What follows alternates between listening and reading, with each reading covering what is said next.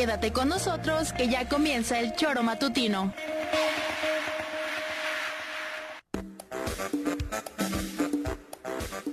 Porque somos quienes alegramos tus mañanas. Interactúa con nosotros y búscanos en nuestras redes sociales como El Choro Matutino. Sintonízanos desde nuestra página web www.elchoromatutino.com y llámanos a cabina al 777-311-6050. De lunes a viernes, de 7 a 9 de la mañana, por Radio Desafío y también por Irradia FM 103.7. Somos la mejor revista informativa del país. Somos... El Choro.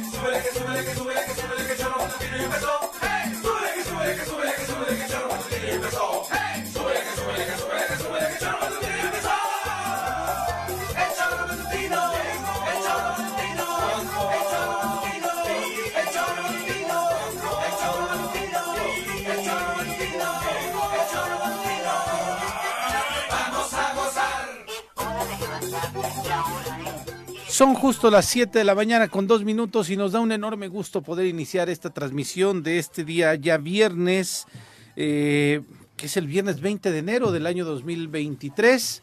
Un gusto en verdad poder estar con ustedes. Soy Pepe Montes, mi compañera Viri ya no tarda en llegar por acá. Así que vamos iniciando esta emisión del día de hoy de fin de semana, el tercer fin de semana del mes de enero, evidentemente del año, y es un placer poder estar, insisto, desde luego aquí en estos micrófonos a través de la 103.7 en Irradio FM y desde luego en estas plataformas tanto de Facebook como de YouTube, que es en donde nos pueden estar siguiendo y radiodesafío.mx. La otra alternativa y lo que les pedimos y los invitamos es que bajen también su plataforma de El Choro Matutino a sus teléfonos móviles porque allí también, además de poder estar al pendiente de nuestras programaciones, estos programas, vaya, el choro matutino, el informativo, el pique, la programación de Radio Desafío, también allí en la plataforma de Android puede usted eh, seguirnos y poder estar informado con todo, todo lo que acontece en el estado de Morelos todos los días y que desde luego nuestro equipo de compañeros eh, eh, que se encargan del contenido de nuestras páginas, nuestras plataformas web, pues bueno, están al pendiente para poderles llevar información de manera oportuna. Y bueno, ya llegó Viri. No digo más. ¿Qué tal, Viri? ¿Cómo estás? ¿Cómo te va, Pepe? Muy buenos días. Buenos días. El mercado es una cosa sorprendente. La verdad es que en diciembre le calculé perfecto, no sucedió esto y de pronto sale un día X cualquiera y alguien se está haciendo mal o cosas así, pero bueno, no hay pretexto. Una disculpa para el público. Muy buenos días a todas las amigas y amigos tesoreros. Bienvenidos sean para cerrar la semana con nosotros. Señora Rece, ¿cómo le va? Buenos días. Qué jodido, viernes. ¿Y eso? Ah, tu estado de ánimo. Esto, es terrible. No, pero además escucha la garganta. no, tengo mala garganta. Sí. Y eso de la baja temperatura por allá en el pues norte de seguro. la ciudad. Sí, me pegó un poquito la garganta. Y se conjugó con el fin de semana. Y que es viernes, sí. Sí, cabrón. Yo los viernes no sé quién los inventó, cabrón. ¿No? Insisto, andas como al revés porque la gente lo que regularmente no, yo el lunes soy feliz. no, yo el lunes soy feliz. Cargas pilas sábado, domingo. Pero ya el viernes es el, bueno, a tu edad, porque la gente regularmente lo que menos hace es cargar al pilar los fines de semana, se va de fiesta, pasea, cansadito el fin y demás, entonces hace es unos como años, andas al revés, Juan. Hace unos años cómo pasabas tus viernes. ¿Eh? Hace unos años cómo pasabas tus viernes. Pedo. Pero el viernes, en la tarde. En la tarde, de la mañana. En la mañana, sí, yo no, siempre pero, o sea, llegaba... Bueno, andaba los viernes, era como lo clásico. Eso, el jueves se había, ¿te acuerdas aquellos jueves? Eran maravillosos. Del mambo no, salías de los antros. El zúmbale, el mambo. No, y aquí también y en con su fluido inglés, con su fluido inglés con las gringas ligaba yo, No, no, no. Eras un hit, Juanji. Sí, sí, cabrón, el el inglés mío era. Pero bueno, sí, terminaba en la cama siempre, pero solo, güey. Cabrón con mi inglés. Bueno, en fin. Fluido inglés. Pero bueno, trata de disfrutar el viernes, Juanji. No pues presionarte demasiado con lo que está sucediendo en el mundo, porque la verdad es que la situación, eh, pues para platicar, dentro de lo que cabe, eh, es una noticia positiva, por fin sabremos finalmente ah, si los Estados Unidos logran fincarle o no responsabilidades a Genaro García Luna, porque ya está definido el jurado que se va a encargar de precisamente eso, de juzgarle. Muchos que han visto a Genaro García Luna, usted recordará, para supongo que lo tienen muy fresco, pero bueno, el encargado de la seguridad en el sexenio de Felipe Calderón, dicen que se ve, ¿se acuerdan de la Barbie el día que lo presentaron? Pues que así anda súper campante eh, quienes lo han eh, podido ver, que incluso le han permitido no usar el tradicional uniforme gris con el que andan los acusados en los Estados Unidos, sino que hasta de azul, no sé si será un mensaje para algunos en México, pero que lo han visto de azul estos últimos días en los que se ha estado llevando pues esta primera etapa, ¿no? De el juicio que ya como tal arranca el día de hoy. Dice la defensa que está confiada, que Estados Unidos no tiene ningún elemento para inculparlo, porque al final, bueno, algunos dicen, hasta ellos terminarían embarrados, ¿no? Que no sería, que no sería extraño. Pero vamos a presentar a quien se incorpora a la charla de esta mañana, nuestra querida Ale Flores. Una mujer llena de conocimiento, exdiputada, comunicóloga fiel creyente de la transformación y morena de corazón, sin dejar atrás los deliciosos postres que hace. Ya está con nosotros Alejandra Flores.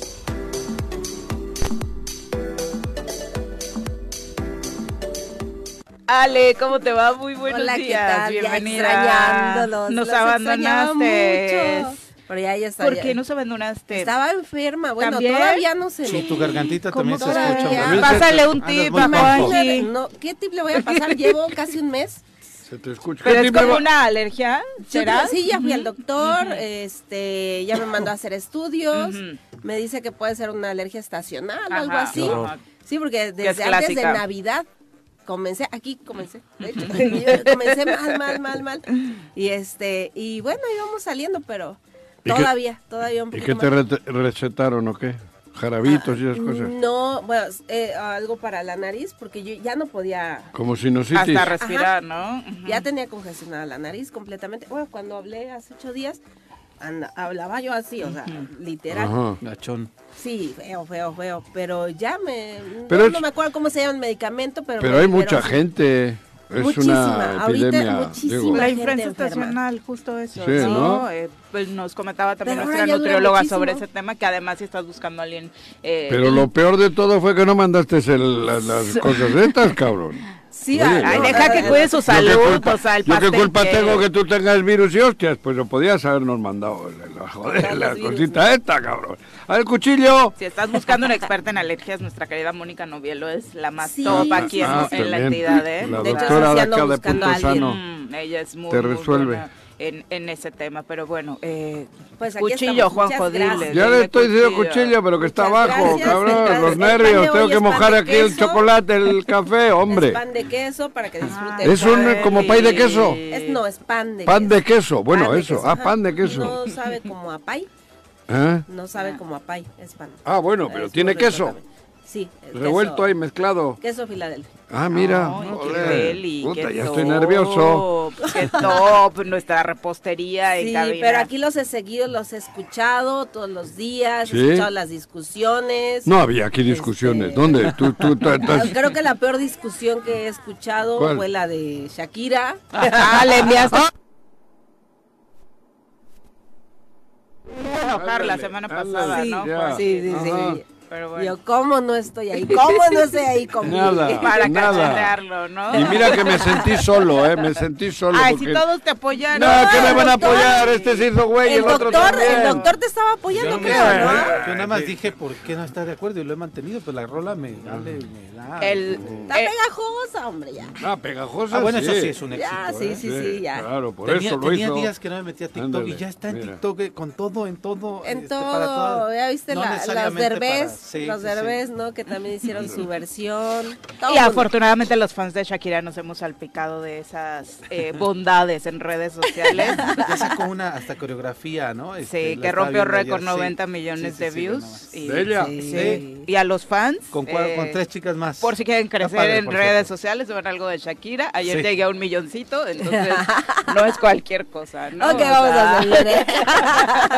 está, está muy, muy top. Si todas las mujeres que han sido engañadas tuviesen esa posibilidad, otro gallo canta. Por eso la Dice canción por ahí, está no haciendo un éxito. con Shakira, ella la... la no, no, pero más allá de las circunstancias que ella ha vivido, de hecho escuchaba hace poco de algunos compositores de, estoy reflexionando, qué nicho de mercado estábamos dejando ahí, ah. de tanta gente que tenía ganas de cantar ese despecho, sí, ¿no? Sí, sí, o sea, particularmente en el caso de las mujeres, Escucharon a Paquita la del barrio. Que le mandó su mensaje de solidaridad, Grupo ¿no? Firme también por eso tiene éxito, casi la mayor parte de sus rolas tienen que ver con amor bueno, con otro tono muchísimo más agresivo, ¿no? Muchísimo pero, muy pero sí tienes un nicho ahí, ¿no, Joder, su nicho.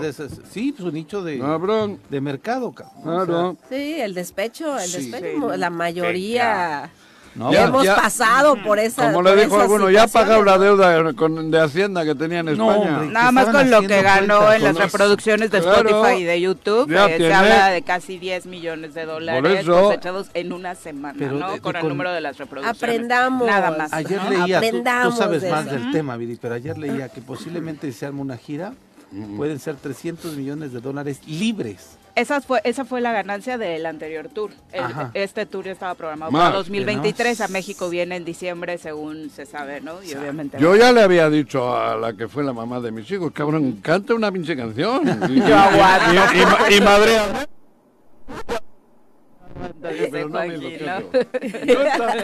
con el 10%. Pero bueno, son eh, retomando el caso de García Luna, el jurado está integrado por 18 miembros, estarán obligados a asistir cada día durante ocho semanas que va a durar el juicio, dos meses se van a aventar. Eh, el funcionario mexicano de mayor rango que comparece ante la justicia estadounidense es precisamente ese. ¿De que está acusado García Luna? Son cinco cargos, eh, particularmente este precisamente de ayudar eh, a que el trasiego de drogas fuera un éxito para el grupo El Chapo Guzmán entre México y Estados Unidos. El nombre de García Luna también está ligado al de la francesa Florence Cassés, detenida en 2005 junto con su expareja Israel Vallarta en un operativo preparado para los medios de comunicación que ustedes claramente también recordarán. Exactamente por este tema. de la guerra. El actual gobierno de México también eh, pues ha pedido su extradición porque lo acusa del desvío de más de 200 millones de dólares del erario hacia empresas de su familia. Tanto allá como acá tiene, tiene de dónde eh, cortar tela este número de delitos de los cuales se le acusa al señor y Genaro García. Fíjate que llama la atención que cuando le dicen al juez, el, Ministerio Público, o vaya, la, gente de la Fiscalía de, la, de allá de Estados Unidos, pide que tomen en cuenta pues esta gran cantidad de dinero que tiene como parte de las pruebas este por para acreditar justamente y esas y esas pruebas no las aceptó el juez.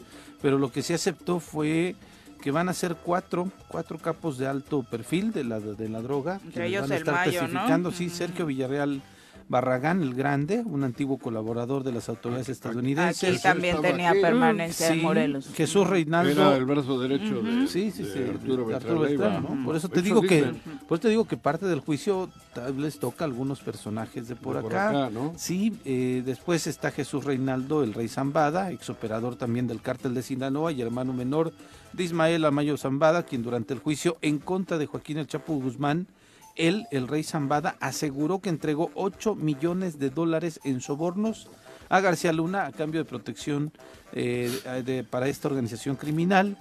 Y de los funcionarios o funcionarios de gobierno, Edgar Beita, el Diablo, el exfiscal del, de, de Nayarit, va a ser otro de los que van a estar testificando en este, en este juicio, en donde pues ya, yo creo que mucha gente sí debe de estar bastante nerviosa por lo que se vaya a decir. Felipe. ¿Sí? No, Por eso ha estado tranquilito en redes sociales, lo decíamos, desde la detención de Ovidio, el tono en el que se manifestaba en redes fue bastante condescendiente respecto a lo que le conocemos, ¿no? Regularmente en un tono más bravucón, hasta el mismo Vicente Fox se habla de que podría salir mencionado en estas ligas, porque obviamente Genaro García Luna no inició su carrera en la etapa de Felipe Calderón, sino que ya estaba dentro del gabinete eh, presidencial desde la época de Fox, ¿no? Entonces, por ahí hay mucha, mucha historia hacia dónde ir respecto al trasiego de drogas en México y que particularmente en el sección de Felipe Calderón no se podía entender de otra forma si no es que alguien a la cabeza estaba, estaba coludido, ¿no? Sí, ¿no? Y no debe ser para menos el nerviosismo para poder sacar muchísimas cosas que la condena que hubo contra el Chapo, ¿no? O sea, él dices, ve, a, tu, a tu vecino. Cuando veas las pero, de tu vecino, cortar, sí. Entonces yo creo que va a sacar todo. Sí. Todo. ¿Quién sabe? ¿Te vale? Digo, sí, va, esto es parte del show, de aquellos y de esto. A mí me parece que es mucho Netflix. esto, de ahí sale una serie de Netflix, verás, de mí te acuerdas. Porque si realmente se quisiera atacar la corrupción de este país no necesitas una cabeza. Aquí tienes, va, metes un madrazo y salen como 40 o 50 de un madrazo, güey. En serio, eso yo creo que está siendo un show es un... Eh, ¿Cómo se llaman esos shows que organizan las... Talk show. ¿Eh? Talk show. Eso, madre. Como el de Laura Bozo y Eso, sí, va, es en serio, es un entretenimiento. O un reality. El reality, también eso, un reality. Digo, tienen que darle algo a la gente. Pan y circo. yo creo que esto es lo que están dando en el tema de corrupción. ¿De qué tiene tanto dinero Salinas? A ver, ¿quiere, que les dé nombre? ¿De qué tiene tanto dinero Slim? ¿De qué tiene tanto dinero otro? ¿De qué ¿Y Charlie qué tiene que ver en esto, No, no, joder, ¿cómo empezaron? Se, se, vio beneficiado por una compra de cabrón, una empresa estatal, ¿no? Claro, telefónica. Una empresa estatal que se la Pero si ya todo se nos olvidó, si es el hombre más bueno del mundo. Ah, si le ayudó a Andrés Manuel a reconstruir el centro histórico de la Ciudad de México cuando era jefe de gobierno capitalino. Si es de los empresarios que han aplaudido este... Estas metas de los empresarios y de cómo está el dólar ahora. El luna este está en la luna. Mm. Ah, no, hombre, joder. Si, si le pegas así un madrazo en la mesa, te salen 40.000 casos que serían de cadena perpetua. Y a regresar dinero. Bueno, ¿dónde está Peña Nieto? Feliz en Madrid, creo, ¿no? Haciéndose Botox, debería seguirle, está transformadísimo Enrique. Enrique Peña Nieto trae Botox caño. Y con nacionalidad española ya, ¿no? Sí, ya, ya la consiguió. Fíjate. Ahora sí, hostia. Y muy enamorado. Pues, tal vez no es Botox, es una transformación es del amor. Gilipollas. es un gilipollas. Es un gilipollas, ya, ya no pendejo. Antes le aquí era, allí ya no. joder, ¿qué Peñarito? Eso es un gilipollas. Porque es español, güey. Claro. ¿Y qué más te cuento por eso, joder? Joder, todos estamos con Luna, Luna, García Luna, García Luna. Joder, García y todos los demás. Y por eso te digo, pero si para que haya un García Luna, échale para atrás 40 años y verás lo que encuentras. Sí, estamos hablando a nivel federal, o sea, claro, en todo el país, ¿no? Uh, en, el estado de Morelos. Le ha hecho daño a este país un mucha gente, mucha gente y que hoy son los que seguramente están diciendo, no, Peña, este Luna y tal, va. Sí, y son muchos de esos son los que atacan también el gobierno de Andrés Manuel. Claro. Muchísimos ah, no, O le ayudan, pero por interés, ¿no? Sí, algunos, de, sí, es de todos. Están en todos lados. Eh, claro. Ah, están en todos lados aquellos que le han hecho tanto daño a este país. Claro, y hay políticos, ¡buah! Embarrados hasta dentro de los históricos. Sí, y cuando dices no puedes ver cosas peores, Uy, vamos al estado de Morelos. Claro, ¿no? si desembocas en Morelos, joder, la cloaca. Es que aquí tenemos la historia, Viri, este, Ale, o sea, lo decíamos, García Luna tuvo residencia aquí, tuvo casa aquí, uno de los personajes que acabamos de mencionar operaba aquí. Decía Juanjo, otros más estaban aquí. ¿Qué, castigo es este? Yo, yo me acuerdo cuando era, era reportera, me tocó entrevistar a un fiscal, era procurador en ese entonces, o sea, hace mucho tiempo. Eh, y le preguntaban del tema de, de, la delincuencia. Dice, no, pues es que aquí nada más tienen sus casas de fin de semana.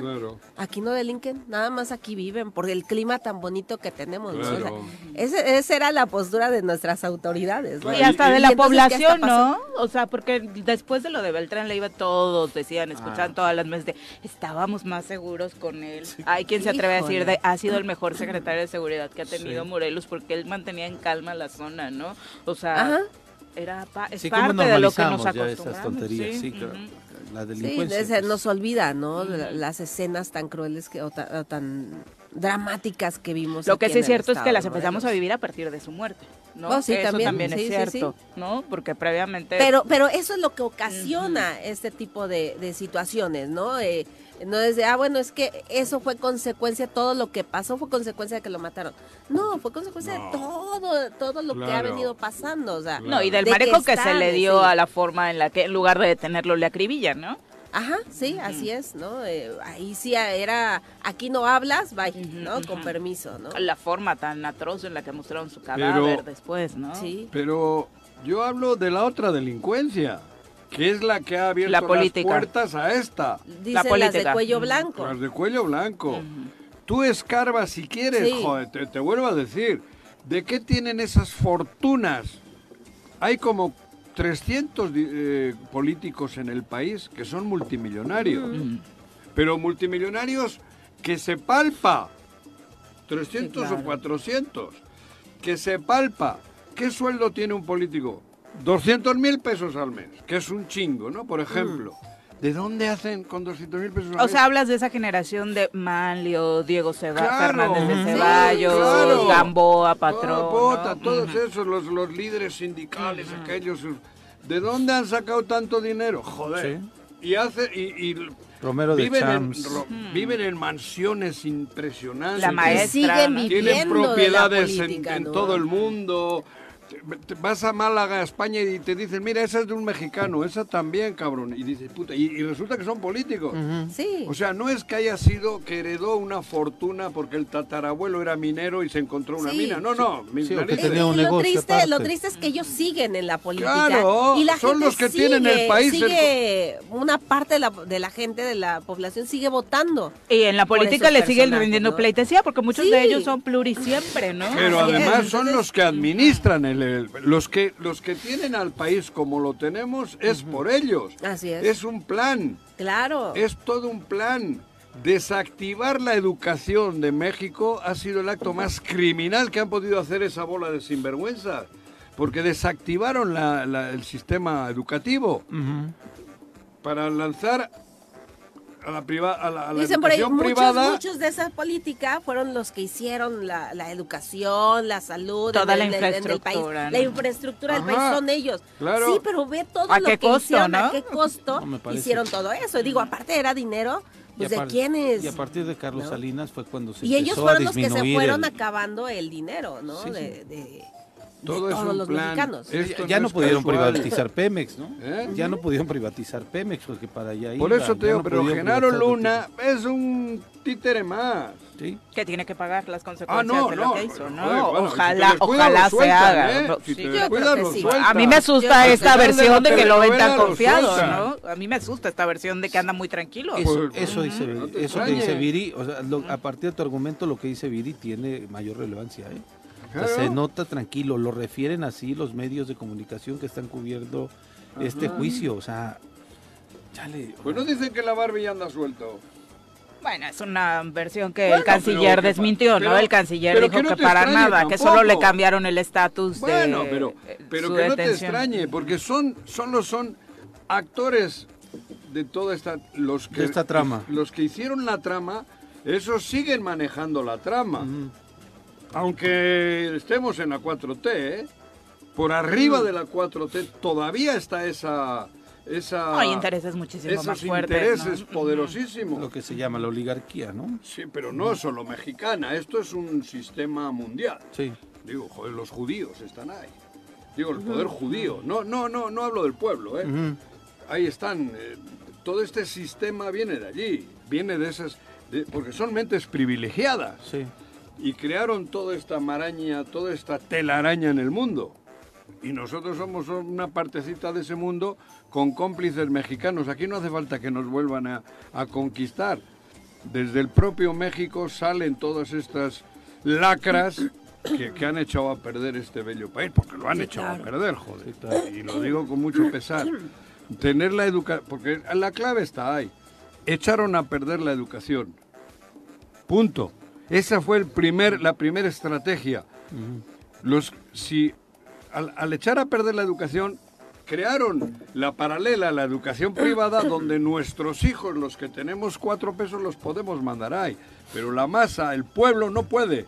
Y ahí está el pueblo mexicano, ¿cómo está? Es verdad, güey. Se va adelgazando la posibilidad de que puedan estudiar. claro, ahí, estamos. En, llegar a la universidad, o sea. o, sea se va adelgazando esa posibilidad y los que llegan a la universidad. son millones de, mexicanos que además, los que llegan a la universidad son privilegiados. Claro. A pesar de estar en una universidad pública, son completamente privilegiados las familias que Es un calvario llegar hasta allá económicamente. Pero hasta además en la universidad pública también la tienen intoxicada. y, recortándoles presupuesto y adelgazando cada vez su capacidad de recibir estudiantes. ¿Y qué va creciendo en esa... ¿Qué va creciendo? Pues la delincuencia. Sí, claro. Digo, tenemos un la dependencia a las drogas, que aparte es otro gran problema de este país. Tenemos un gobierno que ha estado luchando por, por cambiar esas cosas, pero sí, es, es, imposible que en estos años, que en seis años, se logre cambiar tantas tanto cosas. Daño. Sí, de tanto daño que han hecho en el país por, por cientos de años y que hoy vengan a criticar de que dónde está lo que había prometido. Pues todo lo que hiciste no lo podían cambiar, ¿no? Eh, en cuatro años. Es imposible. Pero bueno, se está trabajando, se está eh, yo veo a, jóvenes muy felices con sus becas veo que, que se están abriendo también posibilidades. Aunque les indigne muchos que los jóvenes sean apoyados en este país. Sí, sí, sí, claro. Puedes criticarle cualquier cosa a la 4T, podemos discrepar de posturas del presidente, pero que la gente que lo necesita, que lo requiere, tenga el apoyo. sí, sí, sí.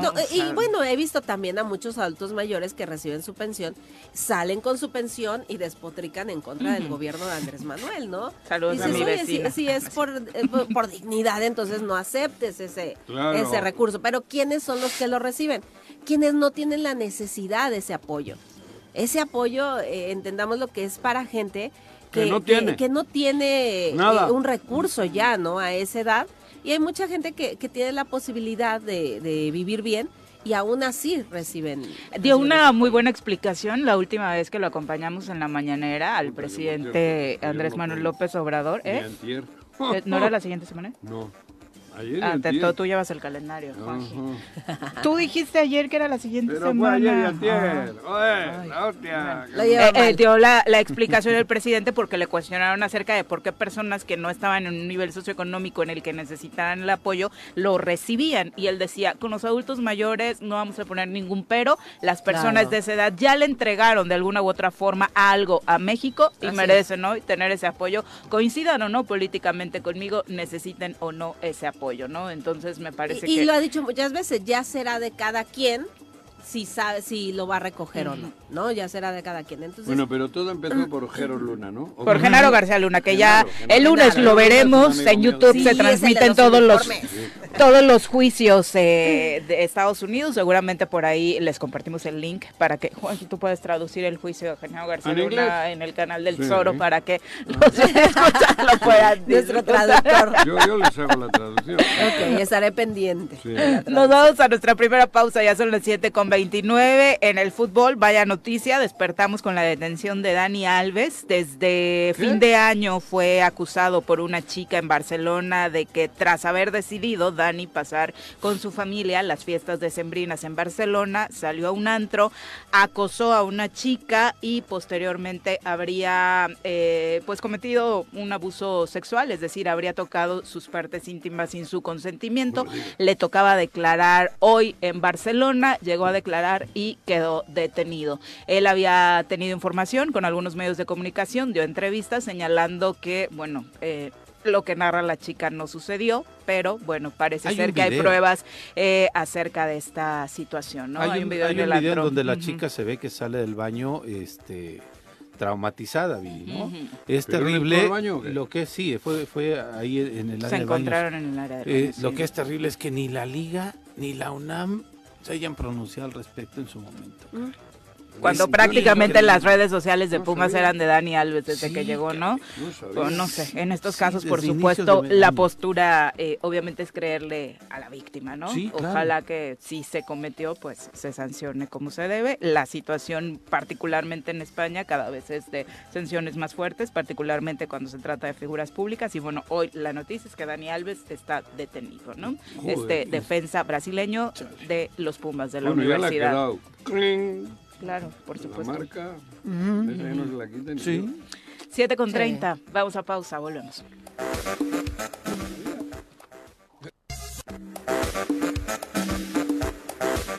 Siete con 35 de la mañana vamos a darle una vuelta a la información nacional. Ya está el índice del INEGI respecto a la percepción sobre seguridad. Ha mejorado, aunque usted no lo crea. Las nacionales, el choro vienen las nacionales, que dice Reforma, Crónica y el Milenio, que dice el Excelsior, Jornada Universal. ¿Qué pasa por aquí? ¡Juanjo! ¿Qué pasa por allá? ¿Qué pasa por aquí? ¡Juanjo! ¿Qué pasa por allá?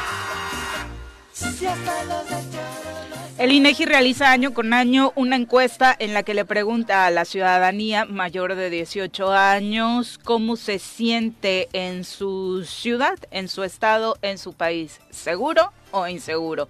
En 2022, la percepción de inseguridad de México eh, bajó en el cuarto trimestre de 2022 respecto a lo dicho en 2021 por los ciudadanos. Según esta encuesta, el 64.2% de los entrevistados consideró inseguro vivir en su ciudad, contrario a lo que se había comentado con más de 70 65% en 2021. Esta encuesta nacional de seguridad pública urbana incluyó a mayores de edad en más de de 30 mil viviendas en 75 ciudades de todo el país. Los resultados muestran que en promedio 6 de cada 10 mexicanos se sienten inseguros en las ciudades en las que viven, cosa que por supuesto no es menor. Sin embargo, el porcentaje bajó en 2022, así lo señaló el INEGI en un comunicado eh, diciendo que la variación entre las encuestas del cuarto trimestre de 2021 y 2022 representa un cambio estadísticamente significativo. Refiere que 19 de las 75 ciudades donde se tomó la muestra tuvieron cambios frente al tercer trimestre de 2022, ya que mientras 13 presentaron una reducción en su percepción de inseguridad, en 6 hubo incrementos. ¿Dónde hubo incrementos? Bueno, en Morelos. Morelos y Cuernavaca, a la hora de responder, sus ciudadanos sí dijimos sentirnos más inseguros, los que fueron encuestados. Eh, Morelos sí registra... ¡Que viva el vicealmirante! Contrario a lo que sucede en el resto de las ciudades del país, eh, registra un alza en la percepción de inseguridad, eh, reflejando, de hecho, el alto nivel de violencia que vive la entidad desde 2018 en la que se da precisamente el inicio del sexenio de eh, Cuauhtémoc Blanco. La variación que se observa en la zona metropolitana de Cuernavaca pasó de 77 a 82%, una diferencia de 7%. Tú imagínate que el 82% de los ciudadanos eh, respondan sentirse inseguros, ¿no? Eh, esto, por supuesto, habla de que la mayor parte de los ciudadanos no tienen la posibilidad de realizar sus actividades con normalidad, ¿no? Porque aquí te habla dónde se siente más inseguro el ciudadano, particularmente particularmente lo refleja a la hora de ir al a tomar el transporte público o eh, de asistir a un eh, cajero eh, de los bancos. Pues yo creo que no es nuevo. Yo creo que, bueno, siempre que vengo hablamos de ese tema de lo inseguro que nos sentimos eh, particularmente también las mujeres, lo, las, Somos, De hecho, en el porcentaje, Ale, qué bueno que lo mencionas, esto es a nivel nacional, las mujeres nos sentimos más inseguras que los hombres, ¿no? Y, en cualquier en cualquier sitio, o sea, sinceramente ya ya no hay un lugar donde te sientas segura, en, eh, al menos en el estado de Morelos, ¿no? Vas a una plaza y en plazas también comerciales suceden cosas, ¿no? 83% decimos que estamos de la fregada. En Morelos. En Morelos. ¿Y dónde estamos? ¿Qué hacemos? Solo cuando nos preguntan. Pero esto no refleja el miedo, esto no refleja el que la gente, Juanco, es 82%. pero nos preguntamos dónde estás, yo te respondería, están encerrados. Por eso. Muriendo pero es lo que yo reclamo todos los días. Unidos, quitamos el miedo. El miedo, el 83% de la población, somos 1.800.000. Tú imagínate unidos, eh, unidos se diluye el miedo. ¿No te ocurre eso? Que cuando estás solo, hay cabrón, pero vas en una noche oscura y vas solo y te cagas, pero si vas cuatro o cinco te cagas menos. Y si vas 10 o 12 y con linternas ya no te cagas. Es eso, es lo mismo. Es, es lamentable que el 83% de la población diga que estamos mal y no hagamos nada. Sigamos solos sufriendo el miedo. Joder, Ahí está. Ese Mira, si ese 83%, por lo menos el día de la urna, hace mocos a los que hay que hacer, seguramente el miedo se va a ir diluyendo. Esto tendrá que ser un parámetro sobre lo que va a pasar en 2024, porque sería ilógico que este 83% votara por lo mismo. Por lo mismo, por eso te digo. pero eh, de repente hay estrategias que cambian el discurso, ¿no? Quien, quien vaya a ser el candidato de ese lado ah, se brinca. Eh, va a decir, no, es que yo no tengo nada que ver. Yo me encargaba de la movilidad y del transporte y no de la seguridad. No, de eso, ¿no? O sea, entonces, eh, hay muchísimas formas de engañar a la gente. Yo la verdad lamentablemente escucho eh, muchos noticieros en el estado y de repente te das cuenta, o, a veces hasta me da coraje, impotencia, tristeza, de cómo manejan las noticias. Y son, son líderes de, información en el estado, de opinión, y, y, la gente, mucha gente le, eh, cree, cree lo que escucha. y hay muy pocos medios, muy, muy, pero muy reducidos, y no es que uno, dos o tres, los que hablan real de lo que está sucediendo eh, en el Estado. Todos los demás, entonces todos están mal menos el gobierno. Y eso es lo que transmiten en sus medios, en sus noticieros. y la gente eso es lo que escucha. Entonces, e, es una gran pero que responsabilidad. se cuando están escuchando Es una gran responsabilidad que tienen también los medios de comunicación. No, olvídate. Ah, por eso. No, por sí la tienen, Coco. Yo me he topado casos como los que dice Ale, donde sí la gente, por supuesto, te dice, ay, qué mala onda son los diputados que no dejan trabajar a Cuau, ¿no? Sí, sí, sí. O sea, y de verdad, o sea, esa imagen es la que se está creando en el Estado. Esa imagen es la que se crea la gente. ¿Por qué? Porque lo escuchó eh, el conductor del noticiero. En alguien a quien le entregas tu confianza, porque esa es la responsabilidad que, tenemos frente al micrófono. Crees en lo que dice y, y, crees en lo que está diciendo, entonces cree que, lo que él dice que es el malo, entonces sí es el malo. Y cree que quien dice ese, ese conductor, esa conductora, que es el bueno, ese es el bueno. Entonces, de verdad es una gran responsabilidad que tienen los medios de comunicación, que podemos aquí discutir que es una empresa, no es una empresa, pero salir al aire es una gran responsabilidad y muchos no lo entendemos así. Muchos no lo entienden así o no lo entendemos, ¿no? Tenemos dos personajes vinculados, lo digo incluso así, no porque sean más importantes, pero como ya trastoca también el ambiente, bueno, un asesinato a una diputada hay dos desaparecidos en Puente Dixla, un regidor en funciones, dos niños, con una persona que fue candidato. Dos niños en Yautepec desaparecidos. Y ayer por la madrugada balearon la casa de la alcaldesa de Atlatlaucan. Entonces, y no pasa nada. Y en el comunicado que sacan ayer, ya después el gobernador dijo que sí hablaron del tema. Pero en el comunicado que sacan ayer, hablan de la maravilla en que vivimos en el estado de Morelos. Hablo de la mesa de la construcción para la paz. Entonces yo así lo decía, no es posible que no en un comunicado ni dos renglones mencionen de la situación de los niños de Yautepec, ni en dos renglones mencionen que una alcaldesa fue atacada en su casa y que están haciendo algo. Y lo, menciono el caso de los políticos porque es cuando decimos, bueno, si a estos ya les toca, a la ciudadanía común, ¿qué se espera en, nuestra, en nuestra vida. Yo ahorita lo venía diciendo, yo, llegué y le comentaba a Juanjo, ayer se me ocurrió que podía ir a ver el carnaval de Chutepec, tiene años que no voy a los carnavales, pero ayer no tenía nada que hacer y me dieron ganas. Después me di cuenta que ya estaba demasiado ruco, mira, después me di cuenta que ya estaba demasiado ruco y dije, ¿qué hago aquí? Mejor me regresé, porque además iba solo. Y cuando paso por ahí vi una escena rara donde mucha gente volteaba, no sabía, no me detuve, seguí mi marcha. Y, cuando veo, cuando llego a casa, sí, reviso que habían asesinado a un chico, atacaron a un chavo que iba seguramente con su pareja o su hija, no sé, porque es menor de ah, edad, y una persona ya asesinada. O sea, estamos viviendo con la muerte y con la violencia todos los días. Este, Reflexionaba cuando pasé ahí por la gasolinería, la semana pasada ahí mataron a una persona también a las 8 de la noche. Este ataque de ayer fue a las 9 de la noche. Tenemos la violencia alrededor de nosotros, desafortunadamente. Ayer decía yo, pasé al banco, al banco de gobernador, ¿quién? Sí, no, no, no. Pero, pero muchas de esas noticias eh, nos enteramos por los medios de comunicación. Yo, yo regreso al tema, ¿no? Nos enteramos por los medios de comunicación. Y si los medios de comunicación no lo dicen y hablan y leen este comunicado de que todo lo que pasa en Morelos es maravilloso, la gente se queda con esa idea. O criminalizan a la persona que perdió la vida, ¿no? Que es la otra situación que estamos viviendo. Seguramente los chavos salieron borrachos del, carnaval. Es culpa de, es culpa de, Rafa. Metido, es culpa de Rafael exclusivamente. Sí, porque entonces ya, ya le das una idea a la gente de, de errónea de lo que real de la realidad, ¿no? De lo que está pasando en el estado. Entonces yo creo que ahí tenemos que reflexionar también como como ciudadanos de, de no también eh, creer al 100% de lo que nos dicen eh, aquellos líderes de opinión, ¿no? que hagan como tú, que hagan su criterio escuchando diferentes voces, ¿no? y sacas conclusiones. Me parece que la realidad no te puede engañar. escucha no voy a mencionar, pero escucha. el mejor noticiario es la realidad, ¿no? Esa nadie la supera y no te pueden decir que el estado va bien cuando sales a disfrutar de una noche y te topas con un cadáver, ¿no? O sea, terrible.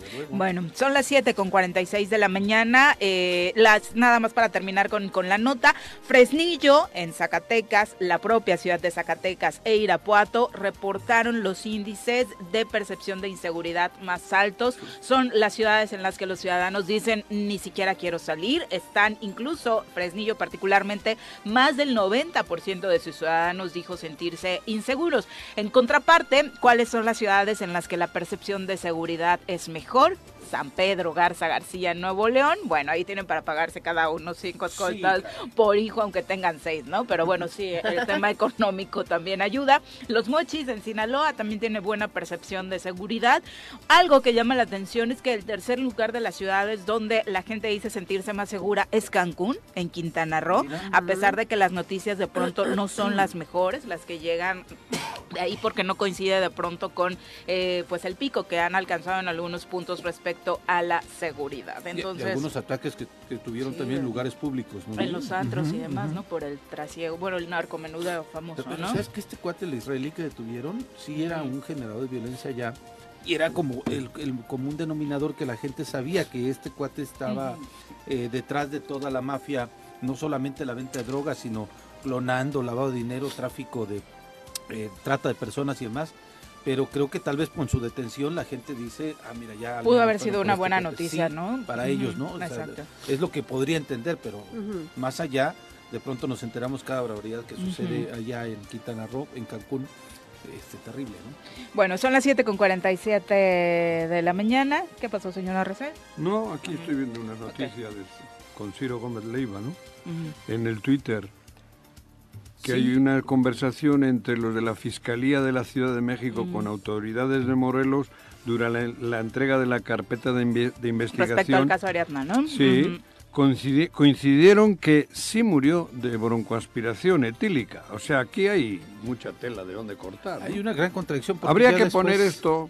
Ya después el, este, sonido de esto, ¿no? ya después el, la misma fiscalía de la Ciudad de México no reconoce que haya tenido esa conversación los elementos, que no estaban para realizar ninguna valoración y demás, pero sí sacaron este comunicado donde además estas declaraciones, estas conversaciones están o son parte de esta carpeta de investigación. Eh, según Ciro Gómez Leiva en su información, dice, esta habría sido la conversación que sostuvieron al menos tres agentes de la Fiscalía de la Ciudad de México con autoridades de Morelos durante la entrega de la carpeta de investigación en el caso de Ariadna López. Coincidían en esta conversación en que la joven se habrá muerto por broncoaspiración etílica.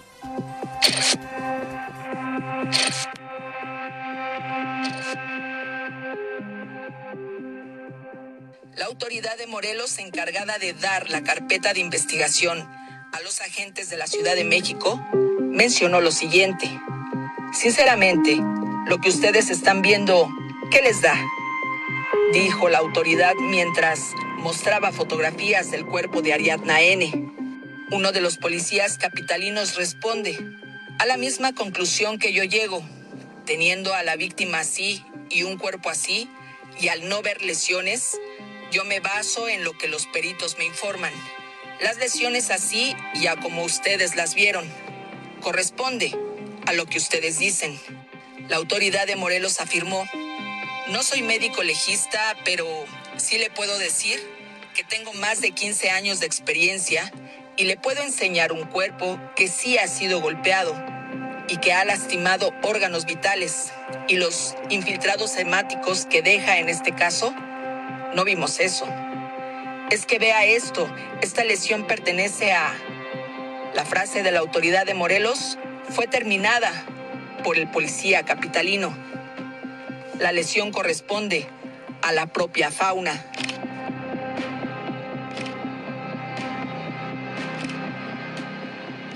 Continuó la autoridad de Morelos. Le encontramos el grado más alto de concentración de alcohol en la sangre. Un cromatógrafo de gases no miente. Vea las ropas. También se le hicieron tomas de genética. Entonces aquí lo que interesa es el cuerpo de la víctima. La autoridad de Morelos dice, es más, vean los dientes, están intactos, pero hay una palidez en encía y pregunta, ¿qué golpes? Y señala una equimosis y continúa. Ve a la espalda. ¿Dónde están las lesiones en su espalda que dice su fiscal? Sí, por supuesto que trae lesiones, pero estas lesiones no provocan la muerte. El policía de la Ciudad de México responde. Él la venía cargando y sujetando. La autoridad de Morelos sostiene ¿No dijo que el hígado estaba dañado? Pero aquí está la tráquea. Aquí están todos los órganos expuestos. ¿Dónde están los daños? ¿Dónde están las infiltraciones? ¿Dónde están? Vuelve a preguntar y concluye. El médico legista le toca interpretar el dictamen de alcoholemia, porque va por fases. La más grave es 5 y ella tenía 4.98 y 5 ya es la muerte. Bueno, pues ahí está parte de esta conversación en la que... Ciro Gómez Leiva, ¿es eso? De hecho, Joali, Joali quien hace esta investigación. Todo lo que iba escuchando en la voz de Joali era parte de lo que se asentó en una carpeta como pues parte de estas eh, conversaciones que habría tenido la autoridad, aunque por supuesto tendrá que continuar la, la investigación al respecto, ¿no? Ahora sí que ya... que se haya politizado tanto, ¿no? Que, Eso lo más triste, alguien haya politizado tanto esta situación. Pues ya sabes, ¿para qué? Sí, claro. La cabeza del... Bueno, por dos cosas. ¿eh? Y muchos lo entendemos. Muchos lo entendemos. Sí, pero no es lo correcto, ni de, ni de lejos. Lo peor es que hay una mujer involucrada ahí, o sea, una víctima más que una mujer, o sea, diciendo que por encima de este feminicidio, de este asesinato a esta chica, de esta muerte de esta chica, en donde un desgraciado la trae desde la Ciudad de México para acá. O sea, entre, todo esto, sí, el cadáver de esta de esta chica, entre todo esto que tendríamos que querer llegar a la verdad, este real, el que la familia tenga tranquilidad porque realmente se le está haciendo justicia. Afortunadamente está detenido él y la, su pareja, pero entre este tema en un departamento que se haya de la Ciudad de México muere una chava, ¿no? Muere, la, matan o se alcoholizada o tal, muere. Sí. Sí. Puta, hay un, criminal, así es, que la carga, la saca y la lleva. La lleva a Morelos. ¿Por qué? ¿Por qué es Morelos? Porque aquí no pasa nada. Porque aquí no pasa nada, porque aquí solo es puro pedo. Porque si estás en la Ciudad de México, mira que es grande y tiene esquinas la Ciudad de México para verla, digo, perdón por para verla tirado por ahí, cabrón. Sí. Pero ¿por qué agarra y se cruza la Ciudad de México y viene hasta Tepoztlán? ¿Por qué? Si en cualquier parque la podía haber tirado. ¿Por qué? Porque no sé, güey, qué raro, ¿no? Sí. Sí, también cuando hay un audio donde dice eh, Cuauhtémoc que tenía conocidos. Por eso, o sea, ahí, aquí hay mucha cosa. Y luego al final, la trama, ¿cuál es? Tumbarle a Uriel, al, al fiscal. Entonces, si no eres muy tonto, tienes que decir, bueno, cabrón, esto es una trama y al final la meta de estos es quitarle a Uriel. Cuando Uriel nada tuvo que ver con todo ese proceso que hemos hablado Digo, ni Uriel ni nadie de nosotros. Lo desafortunado es que para cómo están las condiciones, Juanjo, la ¿Eh? familia, para las ah, escenas que vimos de cómo el tipo saca a esta chica, pues la familia lo que cree ah, es que obviamente sí, fue víctima de un delito. La familia ah, lo que cree. Yo no estoy diciendo que no hay delito, es, un delito pero que fue, que fue un feminicidio. O sea, hoy la familia está más pegada a esa versión que a ninguna otra. Yo no he dicho que no haya. En fin, yo no. Lo que estoy diciendo es que lo que haya sido, qué casualidad que lo traen hasta acá. Qué mm. casualidad, cabrón. Cuando cruzan la Ciudad de México, que mira que ahí tienes lugares para, para poder hacer la, barbaridad que hicieron, ¿no? ¿Por qué se la traen hasta Tepoztlán? ¿Por qué la dejan aquí? ¿Por qué se crea qué? Eh, todo este rollo, cabrón? ¿Por qué? No, joder. Y al final, ¿qué ha pedido Claudia Sheinbaum? Que se le investigue la ¿Qué ha pedido el fiscal de México o de la madresa? La, de, la, la, fiscalía, la, fiscal, ¿no? ¿Qué ha pedido? Han dicho que... ¿Qué ha pedido Adán o que Adán Vega? Este, bueno, eso es lo oscurito, ¿no? Porque públicamente Bueno, por eso, pero todo está... Que quiten al fiscal. Joder, cabrón. Yo no estoy diciendo que el origen del crimen sea ese, ¿no? El crear todo un, eh, un show para tirarle al fiscal. Porque si el fiscal también no se hubiese equivocado dando, la rueda de prensa, cabrón, pues seguramente, claro. seguramente, pero bueno, también salió porque había que dar una, explicación, ¿no? Y la dio prematura. Y no tenía que haber sido él. Así es. Que podía haber sido la chica que hizo la autopsia, ¿no? Así es. Pero en fin. O la fiscal antes Aquí es que Morelos nos traen los cadáveres aquí, porque aquí ya saben que va, va, va, ahí, se entretienen. Como hay un chorro de problemas, son las 7.56. ¿Dónde tiras la basura cuando eres correcto? La llevas al basurero, ¿no? no la llevas al patio del vecino. No la, llevas, la llevas al basurero, ¿no? Yo ahí en, entre el María tal, pues la agarras. nadie te va a decir nada. Claro, claro. Exactamente. Entonces, ¿dónde llevaron a la pobre mujer esta? Al basurero. Bueno. Es terrible. Son las 7.56, volvemos. Gracias por continuar con nosotros. Ahora vamos con sus comentarios porque también han estado intensitos esta mañana. Muchas gracias por acompañarnos de entrada en esta eh, transmisión. Por lo pronto saludamos a través de la línea telefónica a Indira Sandoval, eh, quien es experta, por supuesto, en esta materia de derechos, particularmente de las mujeres, y ha llevado desde hace un buen rato una tarea muy enfocada a estos temas. Eh, te saludamos con muchísimo gusto, Indira. Muy buenos días. ¿Qué tal a, todos por allá, a Juanjo, a Viri, a, Ale, a, todo tu auditorio? Este, en lo particular, eh, aprecio mucho este espacio y que sean siempre eco y resonancia de las causas más justas. Al contrario, muy interesados en conocer esta resolución de la Suprema Corte de Justicia de la Nación sobre la 3 de 3. Es constitucional, no viola derechos humanos y esto va a aplicar ya para legislaturas locales y federales a partir de ya. Así es.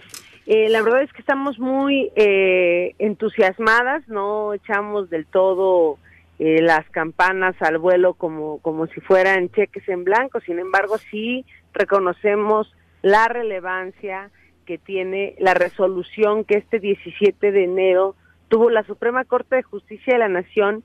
Y permítanme compartirle a la audiencia eh, morelense y a, y a todas y todos quienes los escuchan a través de sus plataformas de qué va la 3 de 3 y por qué es importante lo que resolvió la Suprema Corte. ¿Y, por qué se llama 3 de 3? También valdría la pena porque algunos no estamos completamente familiarizados, Indira. Claro, claro, con mucho gusto. Se llama 3 de 3 porque propone tres requisitos obligatorios para hacer eh, otros, ahí van otros tres temas, para ocupar cualquier cargo de elección, que es todo en las urnas, de designación, que son todos los temas que tienen que ver con nombramientos directos, funcionarios públicos, nombramientos, y de selección, es un tercer tema que son todas estas ternas que tienen que ver con órganos autónomos, fiscalías, rectorías, magistraturas, etcétera. Entonces son tres requisitos para estos tres espacios o estos tres niveles de, de actuación, pero son no ser deudor de pensión alimenticia, no ser agresor sexual incluyendo el acoso y el hostigamiento, y no ser agresor de mujeres, ni de niñas, ni de niños, ni en el ámbito público ni privado. La verdad, quiero decirles a ustedes y al, y al auditorio que en una democracia real, pues esto se entendería como una sobrelegislación o como algo innecesario, porque se entiende como lógico que quien nos gobierna, legisle, administre, pues cumplen estos requisitos. Oye, Sin sobre... embargo, sí, sí. sí, claro, claro. Te escucho, te escucho. Termina. No, sin embargo, las, las, las cifras que tenemos de violencia, de impunidad, de que tenemos casos a los más altos niveles, recordarán el caso del ministro Góngora Pimentel, que ahora en retiro que prefirió meter a la cárcel a su a su esposa en ese entonces madre de sus hijos con autismo que pagar la pensión o a un violador que intentó ser gobernador. Acá teníamos un diputado el proceso dos, 2021 106 antiboletas reportamos no entonces imagínense la trascendencia de que la corte diga esto no viola derechos esto no es un asunto que tenga con presunción de inocencia o debido proceso. Si se intenta ser autoridad y representante del Estado mexicano, lo mínimo que tienen que hacer es cumplir con la ley y respetar los derechos humanos en lo público y en lo privado. Dentro del cinismo que de pronto existe en la política, Indira, eh, decían, bueno, lo de los agresores sexuales, ok, va, te la pasamos.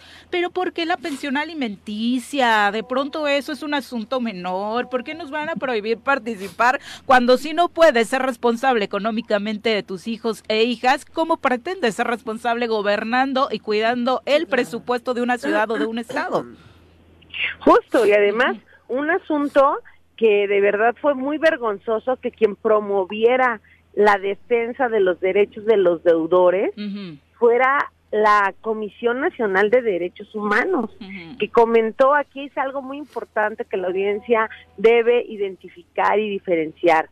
Eh, la CNDH dijo no no puede ser que les impidan acceder a un cargo porque entonces cómo van a mantener a sus hijos y sus hijas.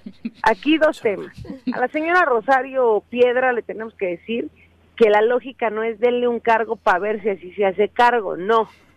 Y segundo, que no es una chamba, no es un tema laboral el que sean representantes del Estado mexicano. De acuerdo a nuestra Constitución, es una responsabilidad institucional y convencional. Pero lo que tú acabas de comentar, de cómo si es algo menor, habrá que decir que por lo menos en México hay 35 mil, 30, perdón, 35 millones de hogares con una única proveedora, que son jefas de familia mujeres, pero si cambiamos la óptica, en realidad hay 35 millones de padres ausentes. Claro. Que se tiene registrado todas las mujeres que son madres denuncian esta pensión y que además debemos saber que en otros países ser deudor de pensión alimenticia es motivo de que te retiren la la perdón el pasaporte, la licencia, no sea sujeto de crédito y mucho menos tengas acceso al poder o a la toma de decisiones, ¿no? Digo, estás abandonando una responsabilidad muy alta, como son la de los Pero aquí, por ejemplo, en el país, si, si una mujer denuncia eh, esta situación, automáticamente sí se sí hay un castigo, o sea, sí se le requiere, ¿no? Ese pago, o sea, sí hay una consecuencia en una en una denuncia o no. Hay una hay una consecuencia un poco laxa que tiene que ver con que sean ingresados a un padrón de deudores donde no importa si estás ahí un año, dos, cinco o diez. Es decir, yo no pago porque a lo más que me puedes llegar es que me mandes a un padrón de deudores de pensión alimenticia. Y otra cosa es muy distinta que sancionen a quienes son morosos. ¿Pero no se les obliga a, dar esta pensión? No, es que el tema es ese, hay un, nivel de impunidad que los niños y niñas, yo creo que sus madres sugieren la solicitud de la pensión a los dos o tres años de ellos y la van recibiendo a las 20 en retractivo y eso porque después de que se desgastaron toda la vida, todo el dinero en juicios y en, y en temas. Quiero darles un dato, dos de hecho. Primero, todos los días en nuestro país hay por lo menos de 48 a 50 carpetas de investigación por el delito de incumplimiento de responsabilidades familiares. Todos los días. O sea, hay nuevos 50 deudores nuevos. Y segundo, de los que están registrados y obligados a dar la pensión, solo dos niños y niñas que deberían recibirla de cada diez, solo dos de cada diez la reciben. Entonces, no, es posible que se incumpla uno de los principales derechos de los niños y las niñas, que es a recibir el tema de pero las mujeres que deciden no maternar se les meta a la cárcel. Claro. O sea, este es un asunto de democracia, es un asunto de cuidados, porque cuidar y crear solas implica que se ponga en cuestión y se condicione mucho el proyecto de vida de una mujer. Y eso tiene que ver con brechas de desigualdad e inequidad. Y entonces la gran pregunta es de qué democracia estamos hablando si hasta este momento esto no era una regla. No porque los niños no voten, sus derechos no pueden este, quedar fuera, de las reglas, abro comillas, de lo que entendemos por democracia, ¿no? Sí, les preocupa más estar en el buró de crédito que en esta lista de padrón de deudores, sinceramente, ¿no? Les genera más problemática. Pero bueno, eh, a, partir de 2024, entonces, por ejemplo, en Morelos, que tenemos eh, justo las elecciones concurrentes, vamos a tener la posibilidad de sí eh, ver una lista, Indira, cómo va a funcionar, se va a investigar después de las postulaciones, porque no va a faltar quien se quiera saltar esta, esta regla. O si se tiene que adecuar la ley también aquí aprobar. en todas las locales. como, como la del aborto, que ya es de ley, ¿no? La Suprema Corte se ha pronunciado y aquí en Morelos no han armonizado la ley justamente. Es más o menos como el tema del aborto, pero yo quisiera darles buenas noticias. Ok. Eh, desde 2018 hemos promovido esta iniciativa y hubo un primer avance en que se colocara en la Constitución de Morelos, en la legislatura pasada, el tema de modo honesto de vivir. Aquí el asunto es que nadie ha le ha colocado fondo que significa modo honesto de vivir, que de honesto tiene ser deudor, violador, agresor. Y un segundo tema es que en este en esta legislatura el pasado mes de octubre y vamos a promover que para este periodo legislativo pueda ser ya discutida y dictaminada y aprobada y más con estos antecedentes de la Corte la iniciativa 3 de 3 contra la violencia que ya fue presentada por la diputada Paola Cruz ante el Pleno del Congreso de Morelos, pero además la presentó justo en los términos, o sea, idéntica, de cómo se presentó en Yucatán. ¿Por qué digo esto? Porque la acción de inconstitucionalidad que estaba en cuestión, si violaba o no derechos humanos, por la eh, Comisión de Derechos Humanos ante la Corte y lo que resolvió la Corte es en base o con base en lo que planteaba Yucatán, lo que nos deja claro que si en, en, Morelos esto ya se discute, esto tendría que ir a la vanguardia de lo que hasta ahorita eh, tenemos más avanzado en la 3 de 3. ¿Por qué digo esto? Porque la 3 de 3 está presentada en 23 congresos, pero aprobada en nueve eh, entidades solamente, pero en este ranking Yucatán, porque Yucatán pide la sentencia para que no deba o aspires a un cargo. En un país donde el 98% de los delitos contra las mujeres está sin sentencia, está en impunidad, se sentencia, no, pues vimos, yo, yo en lo particular pude ver el formato de la 3 de 3 contra la violencia firmado por agresores con la mano en la cintura, pero en esta ocasión no. Va, va, bastará un antecedente de denuncia, investigación, procesamiento, obvio, ante las instancias adecuadas, porque así como decían, les preocupa más el buro de crédito que, estar en esto, también les preocupa más un tuitazo y un periodicazo que una denuncia formal. Claro.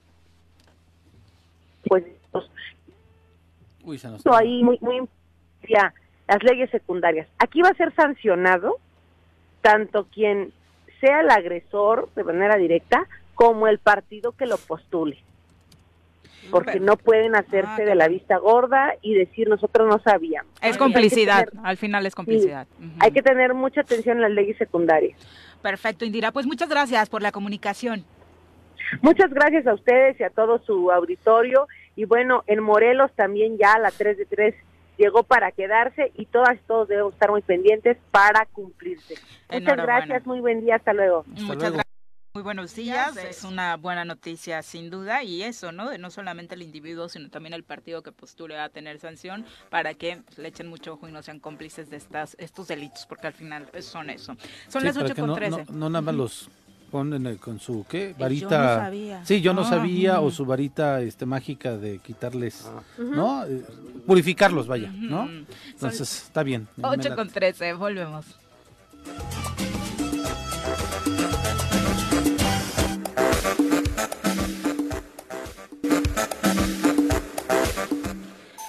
Don César Salgado nos manda muchos saludos, dice buenos días. Hoy hay, los invita a la rueda de prensa eh, que tendrá lugar en el Ayuntamiento de Cuernavaca a las diez y media sobre el taco acorazado más grande del mundo.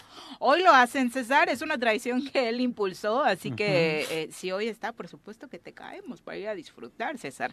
Profe Fernaldo Postas, un abrazo. Vicky Jarquín, saludos. Elizabeth Ramírez, muchas gracias por acompañarnos. También eh, María Félix Flores, te manda un abrazo abrazo, Ale. Virginia Colchado, saludos. Pati Delgado, como siempre. Y Oscar Flores dice, existe un interés en destituir al fiscal Uriel, pero también existe un interés en descarrilar a Claudia. Dejemos que la justicia haga su trabajo y ojalá no se sigan involucrando delitos como este, el feminicidio, que se haga un caso a un lado la política por el bien de la víctima. Eso pediríamos de los dos lados, Oscar, y en todos los casos, sin duda.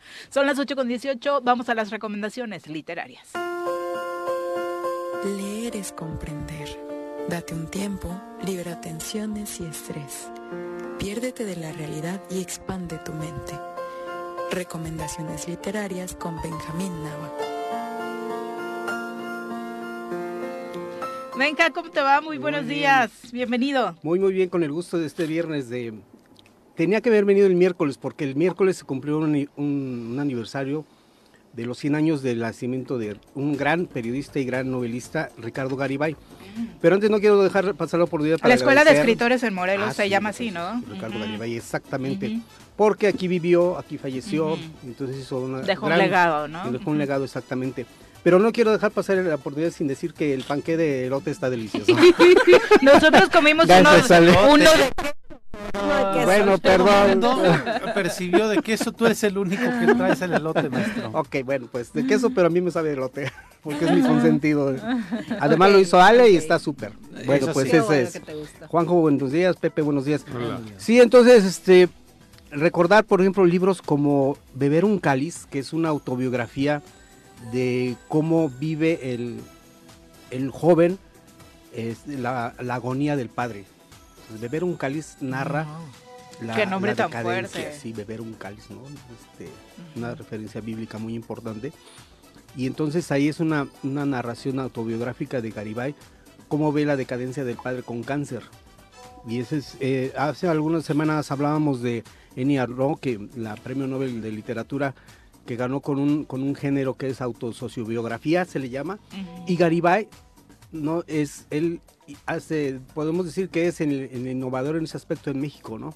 Entre otros escritores. ¿Es una historia de su vida? Sí, de historia, es una autobiografía que narra, vincula sus experiencias emocionales con, el padre y además en, cómo le afecta a él como, como escritor, porque hay que recordar que Garibay era de un carácter muy fuerte y, alzaba la voz, protestaba y, y, era este crítico de todos tipos de sistemas.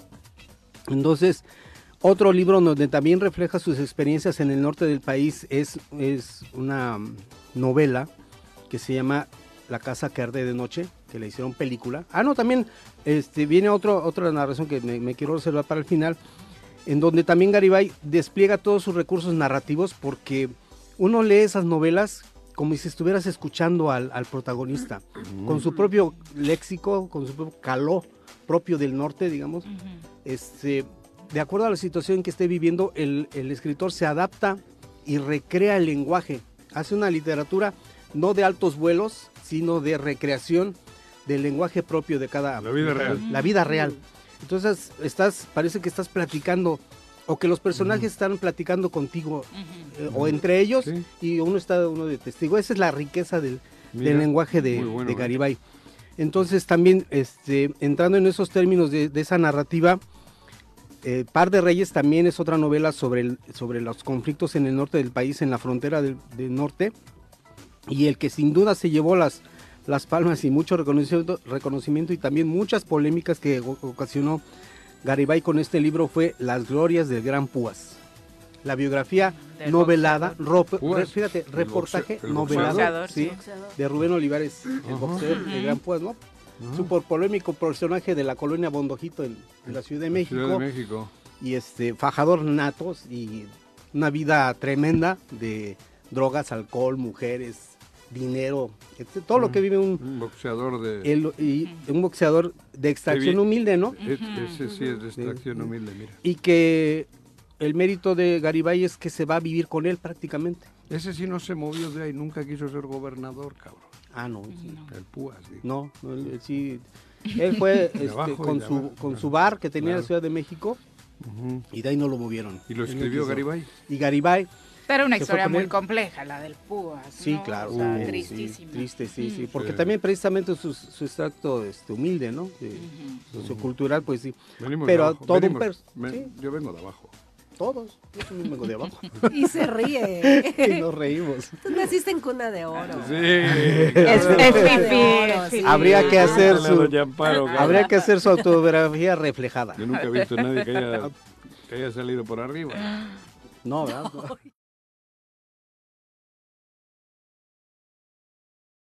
También fue película, ¿no? Sí, también se hicieron. El libro lo publicó en 1978 y la película la hicieron en 1984. Y la pueden ver en YouTube y sí, sí, es toda una recreación de toda la vida de los boxeadores, no nada más de Rubén Olivares, de todos los boxeadores de México. ¿Cómo se llama la película? Eh, la película se llama Las Glorias del Gran, del Gran Púas. Y sale él, ¿no? Y sí sale él, o sea, él este, No quería Diego Luna eh, interpretándolo, ¿no? No, dice, no. El amigo de Juanji. No, yo, yo, me lanzo, entonces también hicieron la, la película. Y, hay que recordar que Ricardo Garibay es parte de una generación de escritores eh, nacidos entre los años 20, 30 de México ¿Dónde nació? Que por su en, Tulancingo Hidalgo, 1923, 18 ah, de enero, Tulancingo. Hidalgo. Tulancingo. 1923, por eso es que se están conmemorando los 100 años del nacimiento de Ricardo Garibay. Y hay que este, mencionar que Luis Espota, otro reconocido periodista mexicano, también eh, Luis, Espota, convertido también en, novelista. Entre los dos, para mí son, son pilares de la narrativa en México. No muy reconocidos por los... Garibay sí, ¿no? En Morelos sí, era lo que le decía, la escuela de escritores en Morelos lleva su nombre. por cierto, hicieron un coloquio que al que no pude ir por cuestiones de trabajo, eh, aquí en la, en la Centro Morelense de las Artes, hicieron una, presentación, un, recordatorio de la obra de Garibay, y es interesante leerlo, sí, sí, sí vale la pena. Sobre todo la recomendación, cuando yo en mis clases de periodismo siempre les digo a mis alumnos que, que lean a libros como de, de Ricardo Garibay y Luis Espota, porque ahí se ve la transición de cómo una narración de nota roja se puede convertir en una gran en un gran reportaje o una gran novela. Y García Márquez también es... Ah, no, pues claro. Por eso. Eh, esa era la pregunta que iba a hacer al periodista hoy en general, no vamos a limitarnos en Morelos para que no se lo tomen personal. Le hace falta entrarle a eso, ¿no? De pronto hoy nos encasillamos. Una pluma, o sea, de pronto hoy lo que se aplaude es ponerle a una nota roja un titular chistoso y no pasas de ahí, morboso, amarillista, sensacionalista. Claro, o, en la política eso, ¿no? Sí, Pero realmente cosas de calidad literaria. Hace falta, hace falta. Se, deberá al tema de la educación, de, de, la formación. De la formación en la carrera de comunicación. Sí, indudablemente tiene que, este, es responsabilidad de nosotros quienes nos dedicamos tanto a la difusión como a la, como a la, a la, este, a la docencia en el periodismo este, impulsar a los chavos que tienen talento. yo les he dicho, ¿sabes qué? Este reportaje, trabájalo más, pon estos recursos y lo hacemos libro, porque precisamente pues, es, la, es la idea, ¿no? Y claro, hay que contribuir poco a poco. Es al final todo necesita un guion, un buen guion, Benja. Y o sea, aunque te quieras enfocar a la tele, aunque te quieras enfocar a ah, radio, definitivamente parte. Detrás de toda producción audiovisual, este, cualquier tipo, hay una pluma. enredas hay una prueba, exactamente. Hoy con las redes sociales, claro, ¿no? Entonces sí, es, el, es el, la, necesidad de impulsar estos talentos que sí lo existen, pero no los hemos explotado. Bueno, que mencionamos a García ¿quién más ha habido Leñero, ¿no? Leñero también, ah, periodista, dramaturgo, este, novelista, y bueno, y a nivel internacional ya lo hemos mencionado aquí también, por ejemplo, Truman Capote, de reportaje a novela y viceversa, ¿no? Entonces sí hay grandes plumas que, que, pasan del periodismo a la literatura, y sí lo mencionas bien, Beri, este, Morelos sí hace falta, Precisamente pasa. ¿Mandé? ¿Perdón? El país. ¿Mandé? ¿Mandé? Ya, ya, ya, hay reporteros de nota del día. Ajá. Todos están o de buscando la copiar nota y pegar del el comunicado. ¿no? Sí. Que eso no, es todo Mándame la información, no tengo que publicar. Ya, ya no hay reporteros Ahora es el de arte de revolcar. Sí, el, arte de revolcar. Ya hay muy pocos reporteros o, o ah, periodistas sí. de el único, Los únicos reporteros que hay aquí son los dueños de los periódicos. Que ni siquiera tienen la formación Por en eso ese te digo, sentido. esos son los que dan la línea y ahí van todos. Sí. Con todo el respeto para el periodismo, cabrón. El resto. Dime qué periodista de los grandes medios o de los medios de, de Morelos tiene la libertad de escribir. Dime uno. Bueno, sí, difícilmente. No, No, no, en serio. Dime uno. Es muy difícil. De libertad de escribir, ni página roja, ni en fútbol, ni en deportes. O sea, es, es- es precisamente otro de los No, factores pero por y los no cuales no, se desarrolla el periodismo claro, literario. claro, porque tienen Porque hay que responder a intereses. terrible, claro. El reportero. Perdón, metes ahí a Juan Villoro también. Ah, Villoro. Mm, Pero Juan Villoro es, es de las alturas literarias. Ah, bueno, ¿no? pero periodista Sí, también, también, ¿no? periodista. Sí, sí, hay, mu- o sea, es un semillero el periodismo, ¿no? Y hay que recordar estas Era. prosas. Fue, Era. No, sigue siendo todavía. Yo Y- creo que hay algunos pero alguno actual. Mira, por ejemplo, Alejandro Guzmán es un cronista que salió de- del financiero y tiene libros completos sobre, sobre el narco y son eh, crónicas fabulosas. Joaquín Blanco es otro. Álvaro son- Delgado. Álvaro Delgado. Son, son este, también periodistas jóvenes, digamos jóvenes, ahora 40, 50 años, Sí. que han desarrollado todo un periodismo en proceso, por ejemplo. Yo conocí Sí, muchos compañeros de Proceso. Fue la gran escuela, La ¿no? gran la última escuela, gran escuela. Sí, sí, de, de Julio Scherer, ¿no? Y ahí se hicieron este, eh, periodistas y pasaron a novelistas. Entonces, eh, específicamente en Morelos sí tenemos que trabajar en ese sentido, ¿no? Reconocer esas limitantes que hay por los intereses este, desde Económicos. económicos, desde lo, en lo personal, como trabajadores de los medios, ya lo mencionó bien Juanjo, y también los directivos que también pues, tienen sus intereses, ¿no? La recomendación, bueno, Anabel Hernández nos Ajá. dijo en una conferencia en la Ciudad de México, ¿saben qué, compañeros? Háganse editores de sus propios libros, sean autores y editores de sus propios libros, porque ya los medios se van a acabar, como impresos ya no van a servir y los, eh, los dueños van a seguir respondiendo a sus propios intereses. Entonces eso, por eso de ahí desde Sí, es lo que te iba a decir, o sea, de todos modos, aunque tú quieras, eh, como reportero, como periodista, eh, no tienes la libertad de publicar lo que quieres o, o hacer realmente un trabajo profesional, un trabajo de investigación, porque no tienes donde publicarlo. Exacto. A menos que tú tengas tu propio medio. Y si, aunque tengas un medio digital, y yo lo he visto en alguna compañera, compañero, tienes tu medio digital o tu página, publicas algo, eh, sí se te complica laboralmente, aunque no fue en el medio donde trabajas. Te etiquetan. O sea, se Sí. dices, oye, no puedes publicar eso porque trabajas para nosotros, Sí, aunque haya sido en tu página, Sí. no puedes.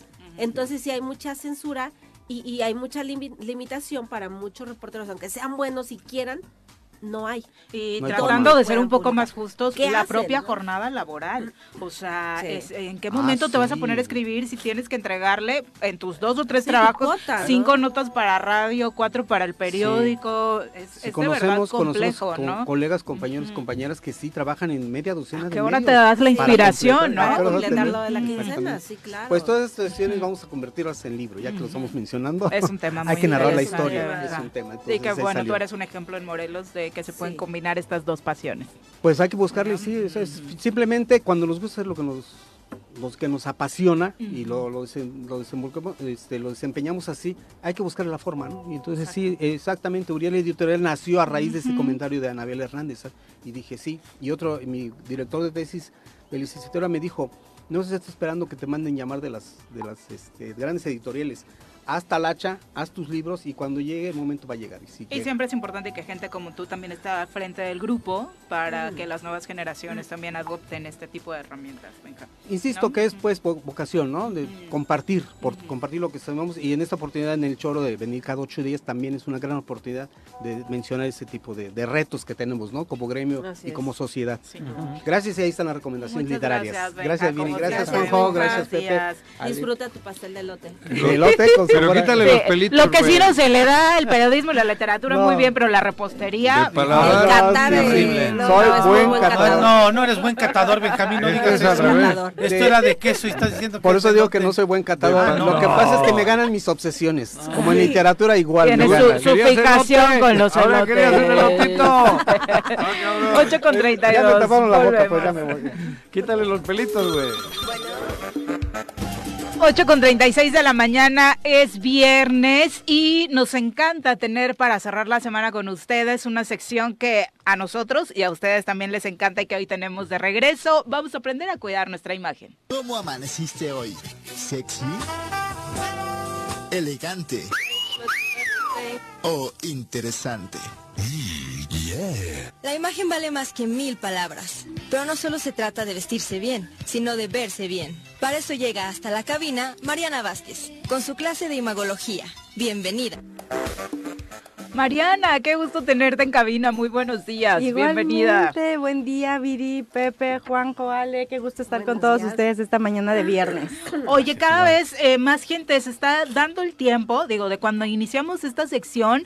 Ahora, digo, para muestra tu crecimiento en redes sociales con tus tips de imagen, es impresionante cómo a la gente, la gente le está dando como más importancia a esto, ¿no? Así es, Viri, bien lo acabas de decir. La verdad es que ha habido una eh, profunda como eh, compromiso por parte de la gente, ha habido como este tema de forma exponencial en el cuidar nuestra imagen. Muchas veces teníamos justo hablando un poquito de las creencias, esta limitación de pensar que no podíamos tener acceso a asesorarnos, ¿no? En cuanto a imagen para vernos y sentirnos bien. Una, porque creemos que es algo caro.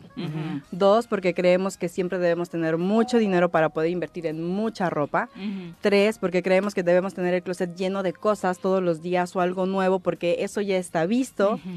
Cuatro, porque llega una edad en la que muchas veces decimos, ya no necesito una asesoría de imagen, yo ya tengo tal edad, creo que ya me veo bien o creo que hay algo que ya no puedo cambiar.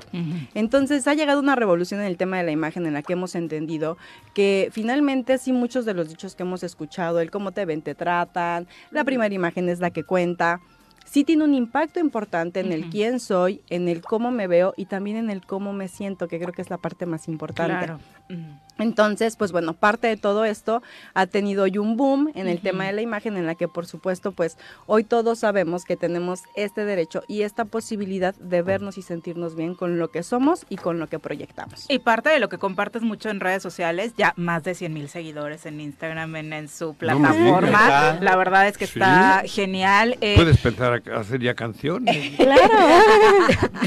es precisamente esto, que no lo dejas desde un ámbito superficial, ¿no? Sino que al final verte bien te hace sentir bien. Es correcto, la imagen tiene dos vertientes. Una, el precisamente cómo me veo, me siento, pero también el cómo me siento, me veo, ¿no?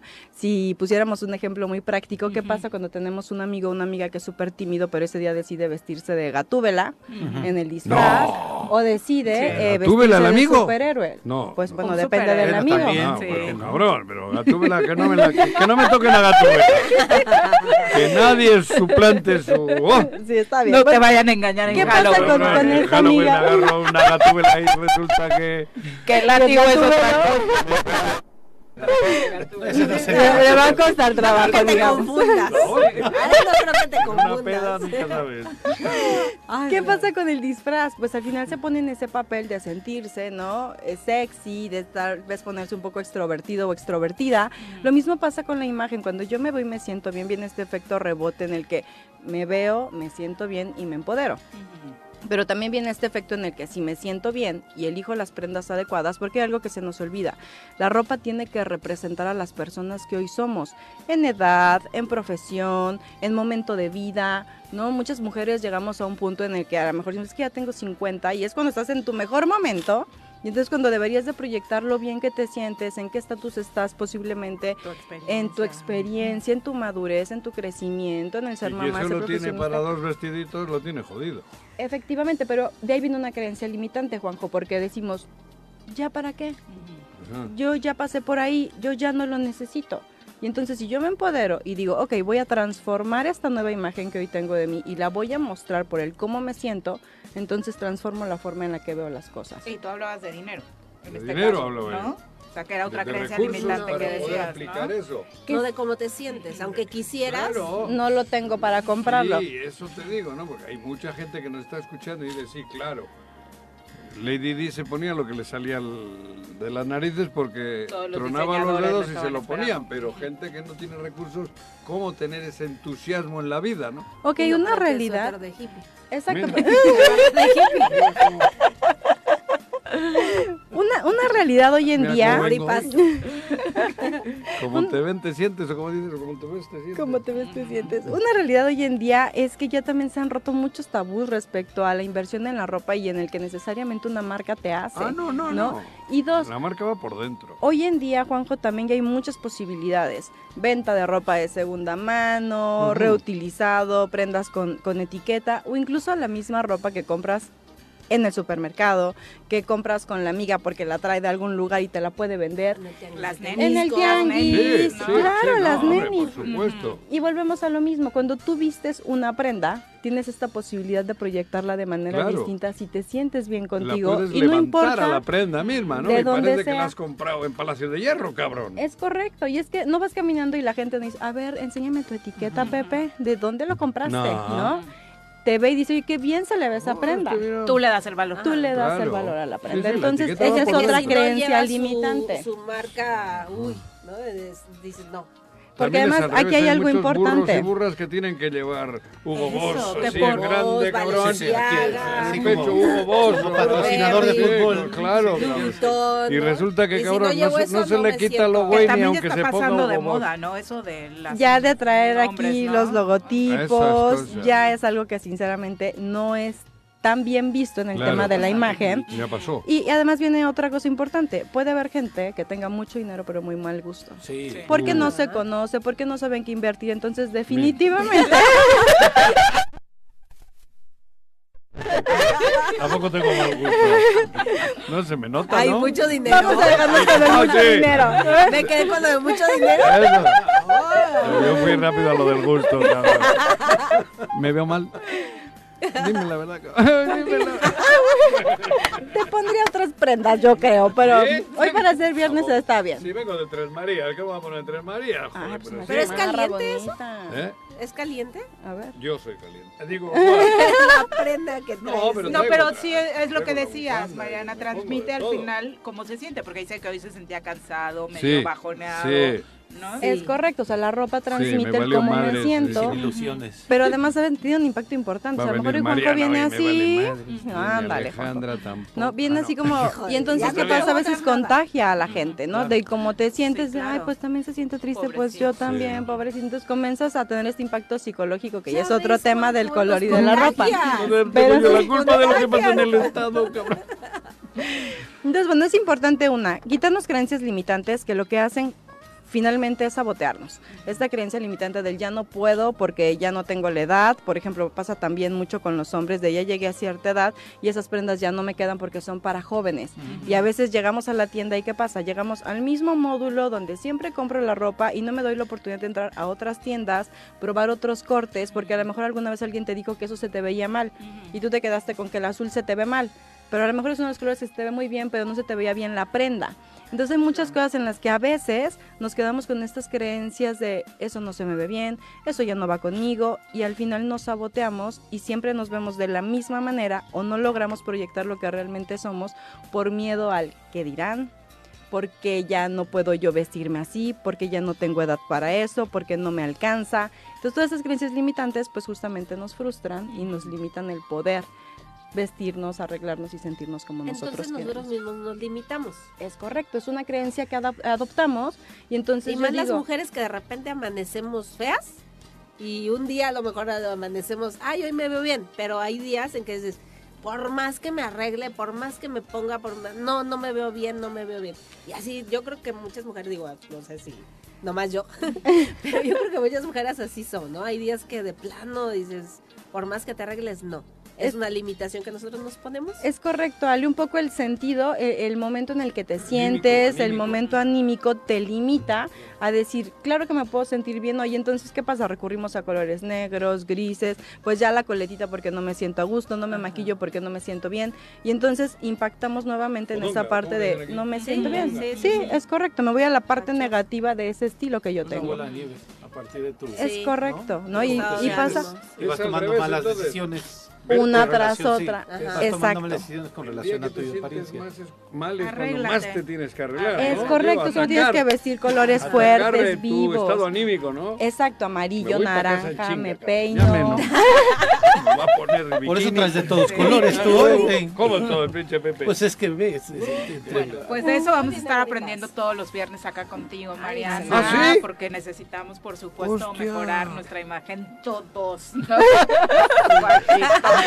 Vamos a comenzar con la cabina. Oye, ¿y dónde te encuentra nuestro público si es que quiere conocer más de eh, esta comunicación que te encargas de darles para mejorar su imagen? Claro que sí, en Facebook estoy como Mariana Vázquez y en Instagram, donde subo muchos videos y mucha información para ustedes, estoy como Mariana-Imagen Pública. Ahí pueden encontrar muchas ideas de combinaciones, colores y demás, así que síganla. Muchas gracias. Gracias a ustedes. Qué gusto verte, bienvenida. Eh, de nueva cuenta este espacio. Son las 8.46, vamos a cerrar el programa hablando de cerveza. En la vida hay que tomarnos todo con calma. Menos la cerveza, porque se calienta. Si crees que con cerveza no hay tristeza, quédate a nuestra clase cervecera con el experto Carlos Olivera. Si ya saben cómo me pongo, ¿para qué me invitan?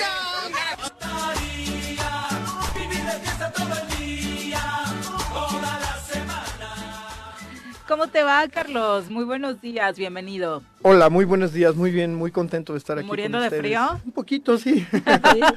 ¿Dice caminando? No, no. Qué bárbaro, eres un ejemplo a seguir con eso de tus caminatas. Pero, ¿de qué aprendemos hoy en el tema de las cervezas? Cuéntanos. Bueno, hoy traigo un tema bien importante para toda la gente que le gusta la cerveza y es el tema de una palabra que usamos mucho los cerveceros, pero que se confunde en el público. Que ay, es... ay, cabrón, te bañaste. Por fin, ¿qué se me hizo? Pues ya él ya tomó inmediatamente la clase de imagen con para la envidia. Mariana, dicho, güey, este, se apareció. Vino guapo. Con eso de la imagen. Más intelectual, ¿no? Sí. Algo bien raro. Ya, pues si me bañé. bañaste, cabrón. la barba. Estás proyectando buena imagen. También, exacto. ¿De qué palabra hablamos? Bueno, la palabra fresco. Fresco. Cuando tú en cerveza dices, dame una cerveza fresca, como tenemos la idea de que la cerveza se toma a temperaturas bajas, inmediatamente nos vamos con la idea de una cerveza fría, o una cerveza a baja temperatura. Y no es así. Cuando hablamos de frescura en la cerveza, o una cerveza fresca, hablamos de una recién hecha. Mm. Y es un tema importantísimo porque una cerveza recién hecha nos va a dar y a proyectar toda, toda la gama de sabores para cual estuvo hecho, ¿no? ¿Por qué? Pues porque normalmente los estilos que se beben frescos son estilos que con el tiempo no van a evolucionar positivamente y van a ir perdiendo cualidades. En cambio hay otros estilos que con el tiempo mejoran, evolucionan para bien, se llaman aptos para la guarda, así decimos nosotros. Y esos estilos con un añito, dos añitos, van a tener una evolución muy, muy buena. ¿no? Sin embargo, cuando hablamos de frescura, eh, y sobre todo en los estilos más comunes para la gente. Es un poco como en el vino del añejo y el joven, ¿no? O crianza, ¿no? Bueno, hay, es como esas diferencias que por el tiempo en la barrica. En, en, el caso de la cerveza, la frescura va a, representar mucho en precisamente lo que el productor quiso expresar al hacer la cerveza. Porque si dejas pasar ese tiempo y la cerveza no está fresca. Entonces ya no tienes todas las cualidades que el productor tuvo la intención de poner en la cerveza. Eh, un, gran ejemplo, y, es alguna una experiencia que tuve, yo amo una cerveza trapense que se llama eh, Westmalle, la marca. Es una cerveza belga trapense increíble. Y la empecé a encontrar en súperes aquí. Y bueno, pues la empecé a comprar, soy muy fan y no sé qué bueno, yo la veía y la, tomaba y se me hacía una cerveza increíble, porque lo es, ¿no? Es increíble. Y un día tuve oportunidad de ir a Holanda. Y allá vi que de barril la tenían en un restaurante. Bueno, me metí y dije, dame una. De aquí soy. Bueno, no saben, e-, era otro producto. ¿Para bien? Otra cerveza, sí. Sí, o sea, mejor. Sí, de verdad me encantaba. Sí, porque estaba fresca, exactamente. Todavía mejor. Sí, de verdad, así cuando la probé dije, wow, sí, estaba enamorado de esta cerveza ahora. Ahora más. Ahora más, ¿no? Y, y, Voy y a la tener amé. que venir más seguido a Voy a tener Holanda, que venir más seguido a Holanda. ¿Por qué? Pues ya este, le pregunté al, al, al chico que me estaba atendiendo y resulta que no estaba tan lejos de la abadía. Estaba a alrededor de 100 kilómetros Los trape- la- de la, los de la abadía trapense.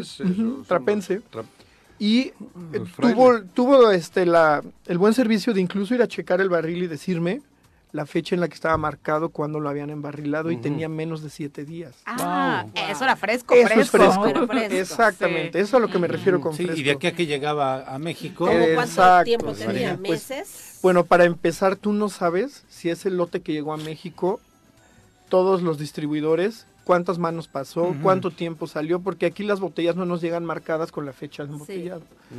Entonces no, no es posible saber, pero puede pasar desde seis meses hasta un año y medio. Claro.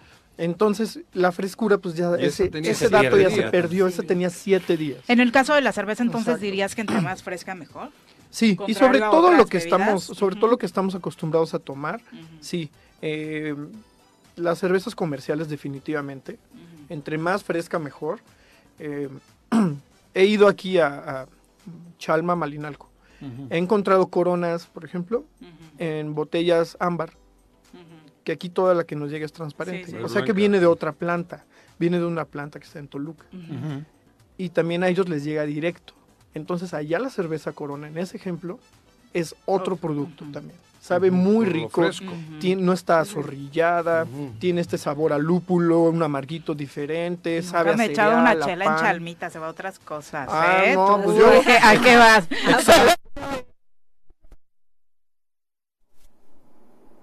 Y su intención no es ir a jurar. No, pues caminando y luego los últimos 100 metros hincado.